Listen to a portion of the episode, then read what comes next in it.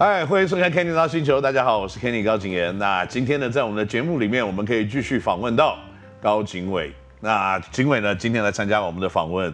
嗯，今天我们不要讨论就是成都市大运了，嗯，我们可以稍微来讨论一下，就是你篮球发展的过程哦。可以。那在嗯，我相信从自强到了能人以后，那现在后来去了健行，现在要加入职业队了，在每一个环节跟环境里面呢。可能都有一个不一样的练习的模式，嗯，那你可不可以跟我们稍微这个介绍一下，就是在每一个阶段你练习的模式有什么的不一样，或者有什么的让你印象每一个阶段有印象比较深刻的一些练习呢？嗯，就在能人的时候，因为那时候体能教练，我们那时候没有体能教练，嗯、所以我们每个早每天的早上八点，然后教练就说你们要面对二十趟斜坡，就是那个。能人的好汉坡，每天就是跑那二十趟，对。然后其实我们那时候跑一跑都会想要抱怨说，为什么都不做别的别的训练，然后一直要跑斜坡。然后就教练就回我们说，等你在场上跑得比别人快的时候，就知道为什么要跑斜坡了。对对，就是在男人的时候。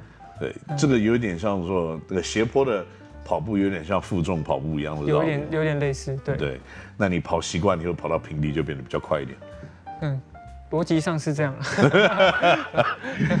所以以后跑到很疲惫的时候，可能就有点过度训练，那那个训练的有效度就开始完全下降了，是不是？对，我们那时候就是每天都跑会疲疲疲乏，因为都是面对同样的，旁边都是同样的风景，有点无聊。对，想要训练有点趣味。对。Uh-huh.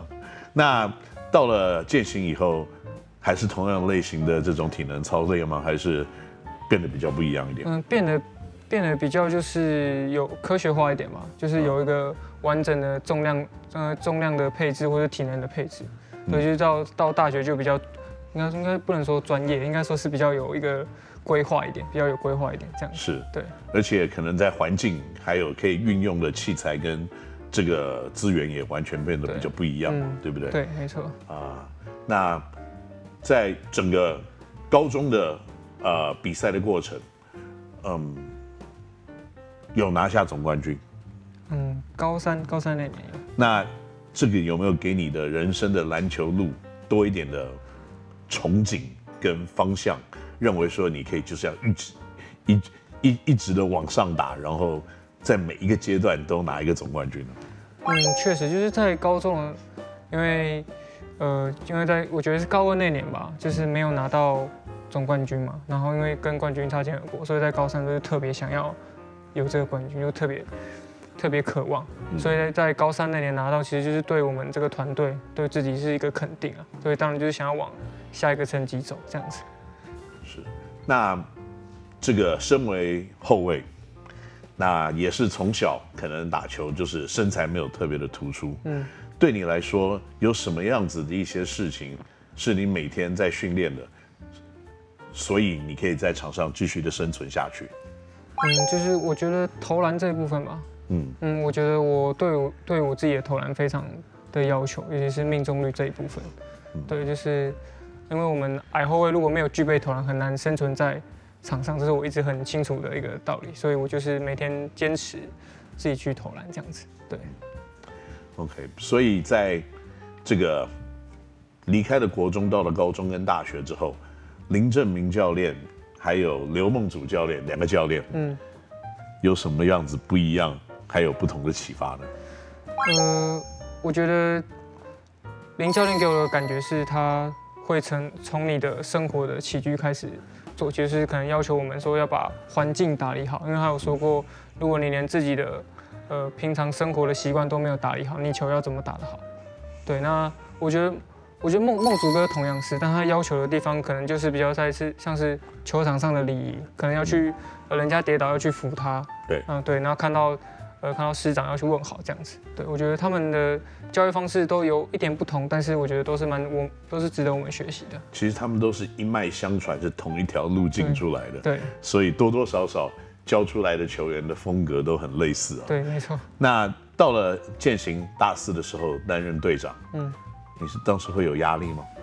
我觉得大四的队长那个压力真的非非常大，因为真的，我这自己也有点成绩上的压力，因为毕竟呃往年学长都有进到四强，嗯，那我希望这个四强不要断在我这一届，我就我的压力是来自于这里，对对啊，当然我记得有一场比赛印象蛮深刻的，呃，就是我们今年八强我们呃输师大那一场，嗯，对，然后其实学弟们的心情上比较复杂，可能比较难过，那我就有去问问问他们的。情绪啊，然后问他们的想法是什么，然后把大家几个一起出来讲讲讲开，又讲清楚这样子。是，对，我觉得这是身为队长应该要做的事情。而且在今年来说的话，是不是呃大四的学长人数比较少一点嘛？对，是只有我跟丁冠浩。对对，所以只有你们两个在带领。其实基本上应该是原来泰山毕业上来这一批嘛。对对，那跟这些可能年纪比你轻点的学弟们。你们有类似共同的语言跟类似共同的想法吗？还是还是有很多地方需要新的学习跟适应呢？我觉得当然体系上是，我觉得教教的这种泰山跟人人教的东西可能不太一样。嗯、那我觉得上他们来到践行就是学践行的东西嘛，就是会跟学弟们讲说这里的传统啊，这里的文化。那他们其实一开始也不太适应啊，对。然后其实我慢慢教到现在。呃，打完整个赛季，其实他们有成长的蛮多的。是，对，是慢慢的，我相信他们也会把你教导他们的这些传统以及方式给继续的往下传。嗯，嗯，好，话题我们转一下。嗯，嗯，我们聊一下你在国中、高中的队友，可是到了大学变成敌人，林彦廷。好，OK，好，这个你跟燕婷有很多的革命情感吗？当时从能人毕业了以后，选择去不同的学校，嗯，有没有跟他有什么样子的言语上面或者是一些讨论吗？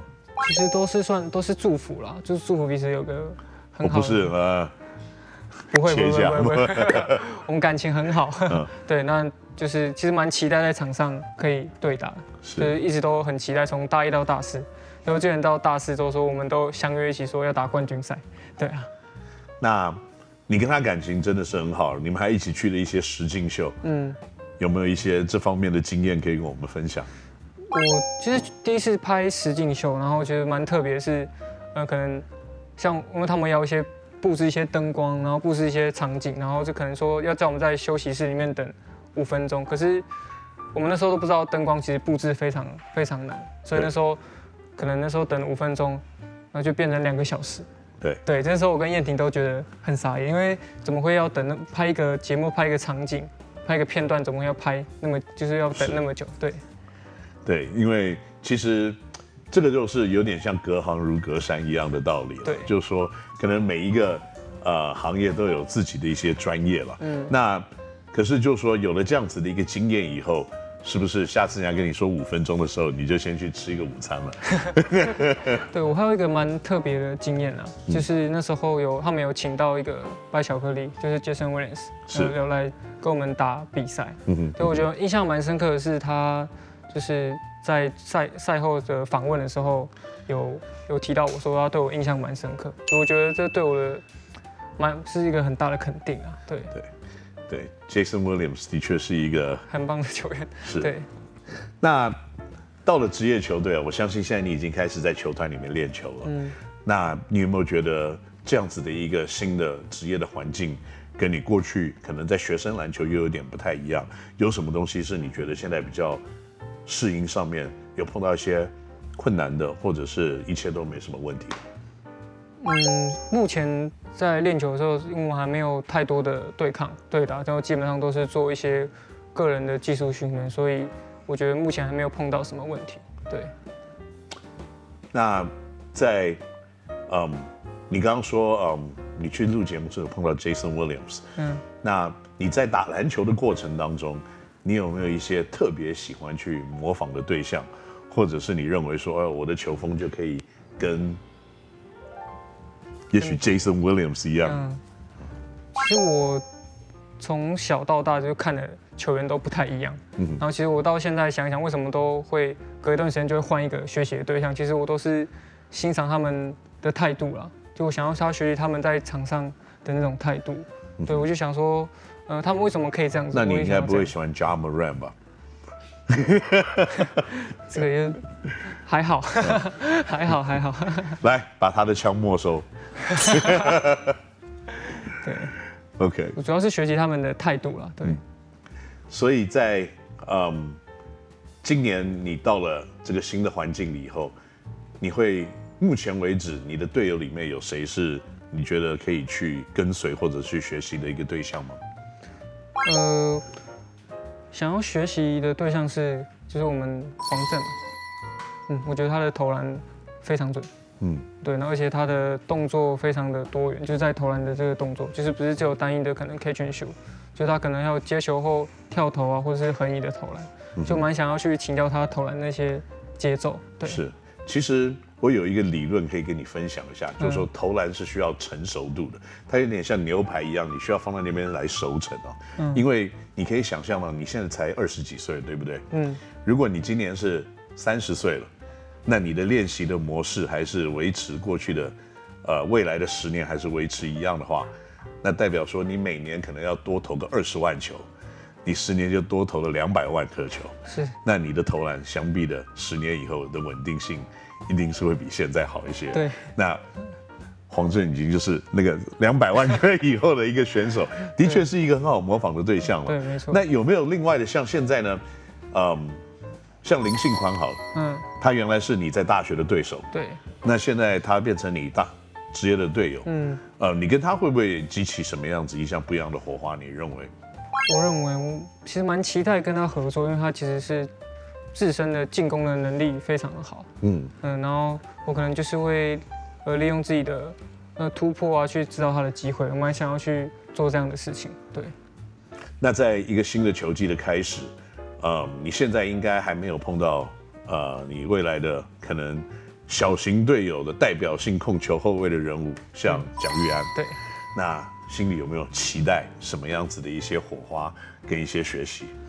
就是很期待看他在球场上是怎么去判断，嗯嗯，觉得我可能我跟小安的差距就是在于判断吧，因为我觉得他的呃有看过他的比赛的影片，觉得他的进攻跟传攻跟传之间的判断非常好，然后想要去请教他这些。嗯，Yeah，小安的确是在国内可能他的身材条件虽然也是没有特别的高，对，但是他的身体的爆发力是非常可怕的，是。对，他几乎就是可以上去直接灌篮。这个方面，你也希望可以跟他有更多的一些学习吗？就是除了也许判断上面的条件，嗯，那你会不会希望在 physically 就是身体上的条件，也要一起往前看齐呢？有，就是一直持续从其实从打完联赛、打完 UBA 之后，有有一在持续呃增加自己的体重啊，然后还有自己的身材这样子，就是觉得面对到职业职业队，然后职业的比赛，还是要有点。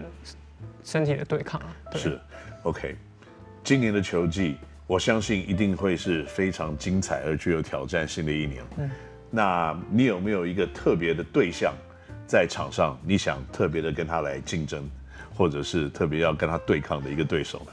我觉得是布雷克曼，嗯，对，就是一有一直在 follow 他打球，是，然后我觉得他其实打球不是特别的华丽，对，但是他就是很扎实，就是一个。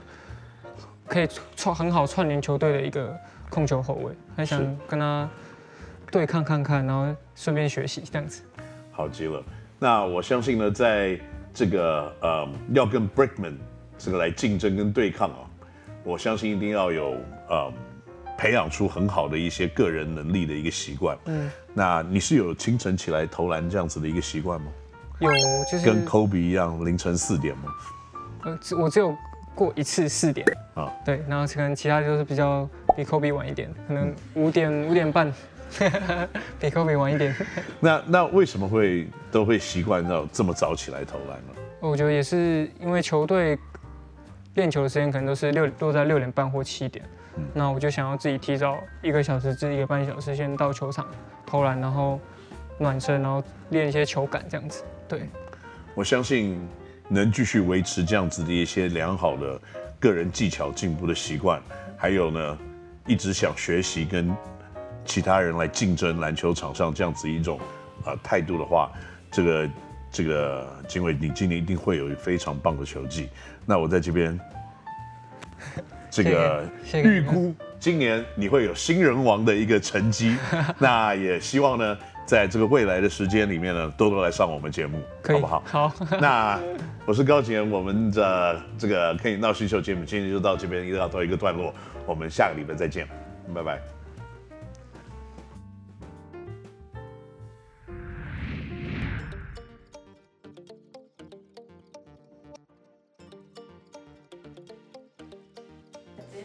绰号。